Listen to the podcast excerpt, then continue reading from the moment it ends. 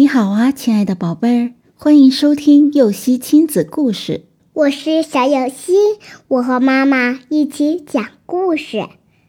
龙虾和寄居蟹。有一天，龙虾与寄居蟹在深海中相遇。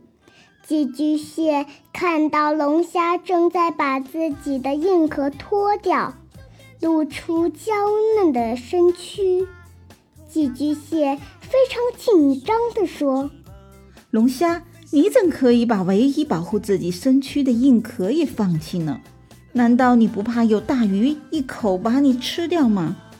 就算没有大鱼来吃你，以你现在的情况来看。”急流也会把你冲到岩石上，到时你就死定了。龙虾气定神闲地回答：“谢谢你的关心，但是你不了解，我们龙虾每次成长都必须先脱掉旧壳，才能生长出更坚固的外壳。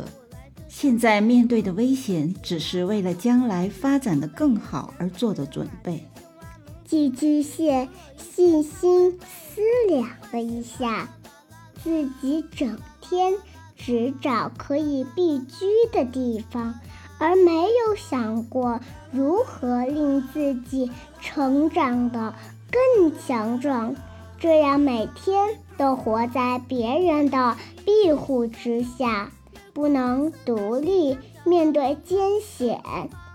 难怪永远都没有大的发展呢。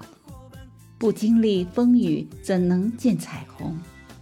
寄居蟹总是寻求别人的保护，所以一生都不能独立生存，也没有强健的体魄。而龙虾却在一次次艰难的脱壳过程中变得越来越强大，让自己能够独立抵御住所面临的危险。宝贝儿，相信你也不愿做寄居蟹吧？故事结束了，想听更多故事，赶紧订阅“游戏亲子故事”吧。